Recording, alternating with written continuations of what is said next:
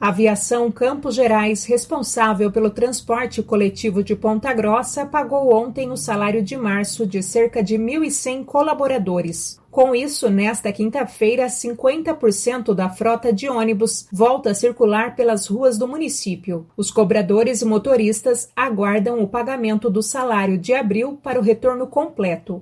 A decisão foi acordada nesta quarta-feira em uma audiência de conciliação entre o sindicato que representa a categoria Aviação Campos Gerais e a Prefeitura de Ponta Grossa. Na reunião mediada pelo desembargador da Justiça do Trabalho, Célio Hort, as partes discutiram por mais de duas horas a situação do transporte público do município. Por fim, a terceira vara do trabalho se comprometeu a liberar os valores bloqueados da BCG para a empresa quitar o salário de março. A Prefeitura de Ponta Grossa informou que dará aporte financeiro à empresa referente ao período de lockdown. A ação faz parte de outro processo que envolve o município e a concessionária na segunda vara da Fazenda Pública. Com o montante do município, a VCG afirmou que terá condições de quitar os salários atrasados de abril.